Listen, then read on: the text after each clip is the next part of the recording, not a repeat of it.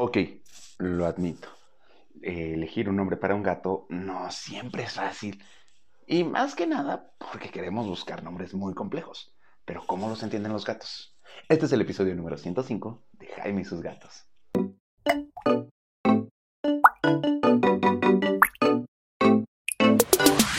Hola, ¿qué tal? Yo soy Jaime, soy un cat lover y comparto mi vida con cuatro maravillosos gatos y cada uno tiene un nombre bastante distinto y con distintos orígenes. Número uno, Mina. Mina se llama Mina. No sé por qué los gatos negros se llaman Mina, ¿no? Conozco muchas gatas negras que se llaman Mina, así que es como, ok. Número dos, Tara. Esta gatita hermosa se llama Tara la verdad por Buffy la Casa Vampiros, porque yo recuerdo mucho el personaje de Tara y me gustaba, y cuando conocí a Tara, Tara se veía como muy Tara. Personaje número 3, Frey. Frey tiene nombre de Freya, la diosa de la mitología nórdica, que eh, justamente es la diosa del amor y viaja en un eh, trineo tirado por, eh, ¿cómo se llama? bosques noruegos, si no me equivoco. Sí, creo que son bosques noruegos, gatos, bosques noruegos son los que su trineo. Y al ser nórdica es muy cariñosa, muy amable, quiere a todo mundo, pero también odia y odia con mucho. Y así es Frey. Y finalmente Cabezón. Que Cabezón se llama Cabezón porque cuando llegó conmigo estaba todo flaquillo y tenía, se le veía la cabeza muy grande y pues era Cabezón. Aunque en realidad no está ya tan cabezón, ya más bien está gordillo. Y bueno, está Jengibre, mi gato callejero, que ese es uno nuevo y los que me siguen en Instagram ya lo han de estar conociendo y ya saben más o menos cómo me llevo con Jengibre. Jengibre se llama Jengibre porque es naranja.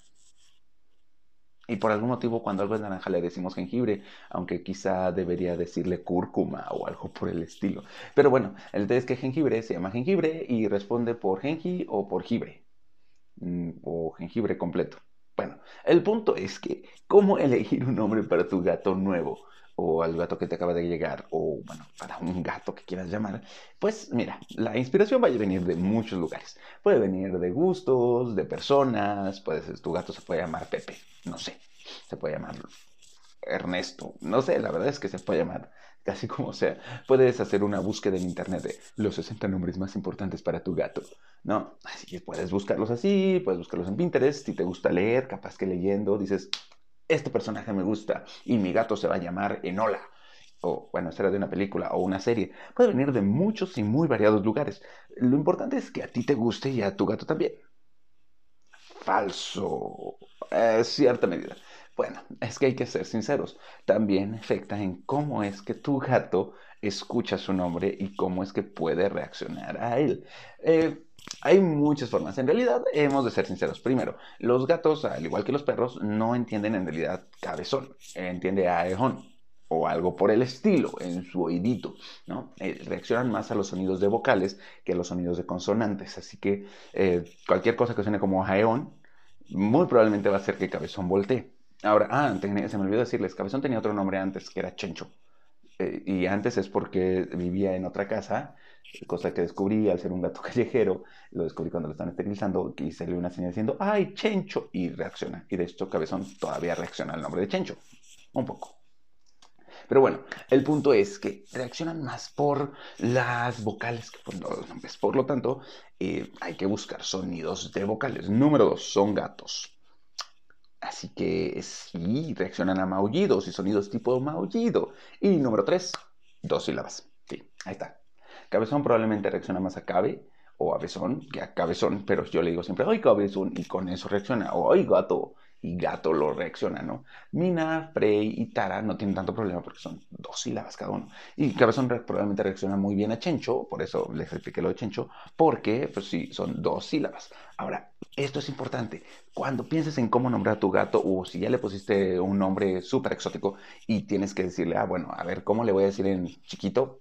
Porque así somos, no sé por qué nos ponemos nombres largos y finalmente nos vamos a decir Apócopes. Apócope es justo el diminutivo de tu nombre. Este, por ejemplo, este, no se me ocurre ahorita ningún apócope. Bueno, a mí Jaime me dicen Jai. No sé. Punto. Entonces, si ya tienes a tu gato, piensa en dos sílabas. Y además de dos sílabas, por ejemplo, Mina, Mina, dos sílabas. Frey, una sílaba, lo cual es maravilloso. Tara, dos sílabas. Cabezón, ya explicamos. Jengibre, por eso es que jengibre probablemente responde más a jibre o a genji. Eh, hoy quise la prueba, hoy justamente creo que responde más a jibre. Bueno, el punto es que dos sílabas. Dos sílabas van a hacer que tu gato recuerde más fácilmente su nombre. Y la otra, que tenga sonidos agudos al final. ¿Por qué sonidos agudos al final? Porque... Miau. Sí, maullé. Sí, sí, sí, sí. Miau. Se va hacia arriba y hacia el agudo. Así que tu gato va a buscar algo que se parezca. Mina. Mina. ¿No? Sí, ya sé que está medio loco, suena loco. Ay, no. Pero piensa en gato. Los gatos van a responder más a maullidos porque están programados para maullidos. Tara. Miau. y los gatos que mañana como. Tara. De hecho, Tara me está acompañando y con el. Volteo luego, luego. Frey. Frey. Frey. ¿No? Ahí está otra vez el sonido. Y cabezón, bueno, cabezón, cabezón siempre ha sido raro. Pero bueno, hacer con cabe, cabezón. Sí, estoy haciendo ruidos. Este, este está como súper raro. Pero bueno, este en realidad es un podcast como muy breve. ¿Y por qué? Porque en enero, aunque no nos guste, y ya hice mi podcast de qué tienes que hacer antes de regalar un gato y por qué regalar un gato es una muy buena idea si la piensas y la aterrizas bien, probablemente tienes un gatito nuevo o vas a adoptar un gatito nuevo, o te estás animando a tener un gatito nuevo y vas a pensar en cómo le voy a poner a mi gatito. Bueno, tienes muchas fuentes de inspiración, pero recuerda, busca nombres cortos, dos sílabas, vocales, muchas vocales, ah, y de preferencia que puedas como agudizarlo.